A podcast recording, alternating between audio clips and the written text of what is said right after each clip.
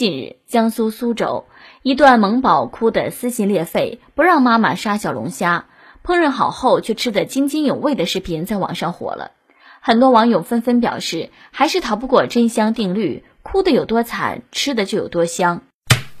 这件事儿吧，就让我想起我小时候，有人送我们家一只养殖的肉兔，特别可爱，我养了几天，到杀兔子那一天，我哭的特别惨。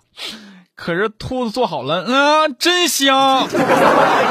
这个孩子也是杀小龙虾时哭得撕心裂肺的，结果吃的最香，啊，不争气的泪水从孩子的嘴角流了下来。这就叫嘴巴上说不要，身体却很诚实啊。小龙虾表示：借猫，猫哭耗子假慈悲。你看看，什么叫鳄鱼的眼泪？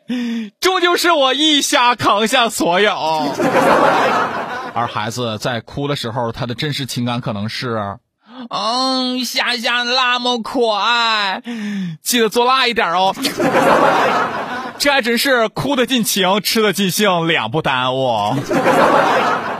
不让杀是德性，吃是本性。嗯，大多数时候德性都会败给本性。